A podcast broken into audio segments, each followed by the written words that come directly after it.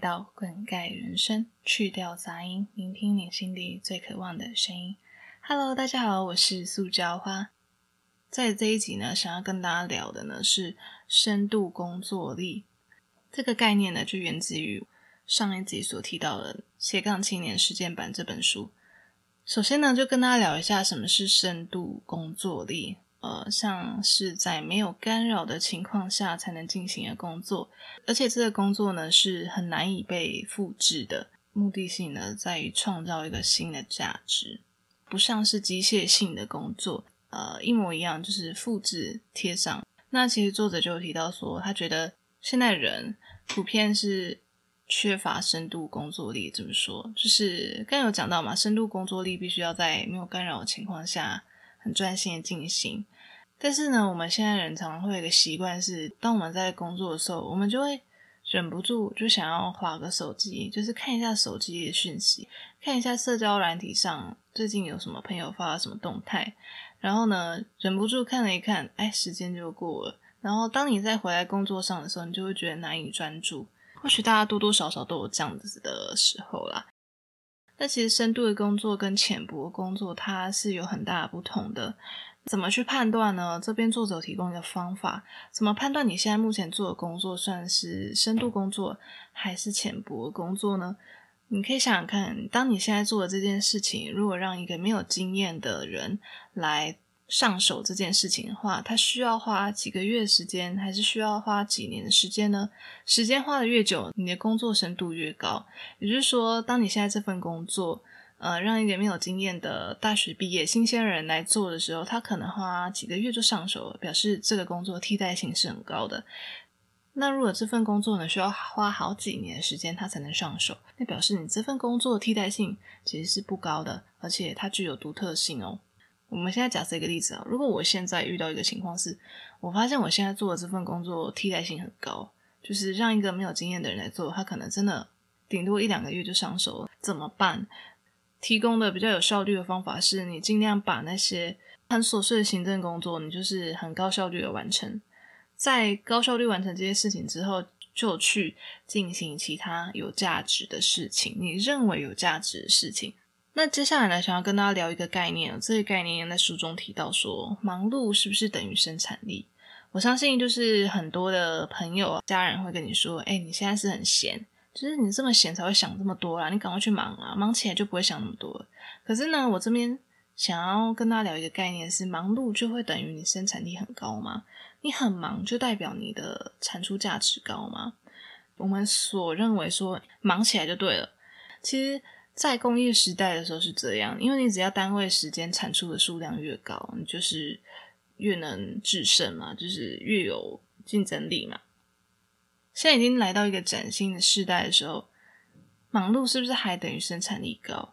这件事情就值得我们去思考。我觉得听众朋友们也可以好好的去思考一下，这作者在书中提到的这个概念，想让自己变得很忙，可是你忙起来，你是。有可能是不知道自己在忙什么，你只是借由忙碌来显得自己好像很厉害，但是你不知道你是不是在创造有价值的东西，你也不知道你是不是在进步。那这边作者有提到，他觉得价值的创造，其实在现在这时代，呃，很大一部分已经不再是执行力了，而是在你的思考力跟创造力。这点我蛮认同的，思考跟创造这件事情是这个时代最需要、最需要的一个能力。或许学校的教育就有点像是希望我们每一个人都变得很像。往往出了社会之后，我们才会知道说，我们需要的是独特性。你能够创造出你独特的东西，让别人眼睛为之一亮。我在书里面看到一句话，让我印象非常深刻。作者提到说，一个永远在忙碌的人是没有时间思考的，也不可能创造出真正有价值的东西。我当时看到这句话的时候，它让我想到我大学时期。因为我大学时期真的是一个永远处在一个忙碌、忙碌的一个人，然后我自以为我好像在创造有价值的东西，可是可能大三、大四我越来越忙碌之后，我就越来越发觉，我知道我自己现在可能缺乏什么样的东西，但是因为我不想去面对，用忙碌去代替，用忙碌显得自己还有很多事情要做，那其实创造的东西，我会觉得到后面有点千篇一律。我其实实际上，我觉得我本人的进步其实很少，但是我又不肯去面对缺少那部分，所以其实其实作者提到一个重点啊，现代人很习惯以忙碌去逃避很多事情，因为有的时候慢下来这件事情是很难的。好，那接下来要提到重点就是如何培养深度工作力。好，那如何培养深度工作力呢？这边作者提到了四点。那第一点就是一次做一件事情就好了。我以前就是喜欢多功进行，然后可是我后来才发现，当你的人生有一件值得你全心全意投入的事情，你找到那件事情就够了。真的，我们一起去找到那件事情吧。嗯，那其实这边作者还有提到一个另外一个重点，就是说速成这件事情值不值得投入？因为你可以速成，其他人也可以速成。那这些东西就不会成为你的优势。那接下来第二点呢是训练专注力，所以这边很重要，就是嗯，当你会分心的时候，运用一些方式去帮助你不要被其他东西所干扰。因为我觉得有的时候社交软体它有好处，它可以帮助你人与人之间的连接，没错。但是在坏处方面，你常常会被分心。那你有需要知道这么多讯息吗？我们其实有的时候不太需要知道那么多的事情，但是我们会基于好奇心想要去打开。好，那其实这边提供的方法有一个 App 叫番茄钟，之前大学的时候有用过，它可以一次设定，比如说二十五分钟。那这二十五分钟你就是专心在你的工作上，或在你要专注的事情上，不能去碰任何的东西。二十五分钟之后会有一个五到十分钟的休息时间，那时间你就可以再去碰你的手机，这样子。或者是最近呢，最近有朋友介绍给我的一个网站叫做 Focus Mat 这 Focus Mate 很有趣哦，就是你可以网站上找到一位完全不认识的陌生人，然后这位陌生人呢，你会跟他约定一个时间，比如说礼拜三的下午两点，那这呃两点到三点的时间，就是你们要一起专心的做一件事情。所以呢，这个软体的概念有点像是你找到了一个陌生人，然后你互相。呃，跟对方一起努力，一起激励对方的一个感觉。其实我觉得要隔绝分心这件事情有很多很多种的方式，就是大家都可以去试试看。不过最重要一点就是你找到那一件你很热爱的事情，你就不自觉投入很多。再来第三点呢，就是建立自己的深度工作模式，就是你了解你的工作黄金时间是什么时候，你什么时候精神最好。像我本人的话，我是起床的二到三个小时，就是脑袋最清楚。最需要深度工作的那一部分提出来，在那个时间做。那接下来第四点是创造休息时间，就是你需要 refresh 的时间啦。我觉得这个休息时间非常重要，非常非常重要。之前准备在教师的证照考试的时候，我白天的时间就是精神比较好的时间嘛。白天我会花很多时间去念书，然后晚上的时间呢，基本上我就是完全休息。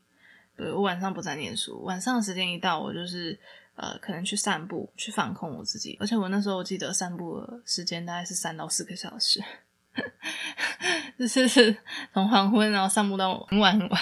就觉得这休息时间很重要，因为我在那个时间点，我才有办法再把我白天所念到的东西好好的整理一下，然后好好的复习一下，这样子有了这个 refresh 的时间，其实基本上真的，你隔天早上马上可以再进入深度工作模式。那当然，这个自己的休息时间。也不一定要在晚上，就是看大家你自己觉得你哪个时间点真的比较需要休息，可以合理的去安排。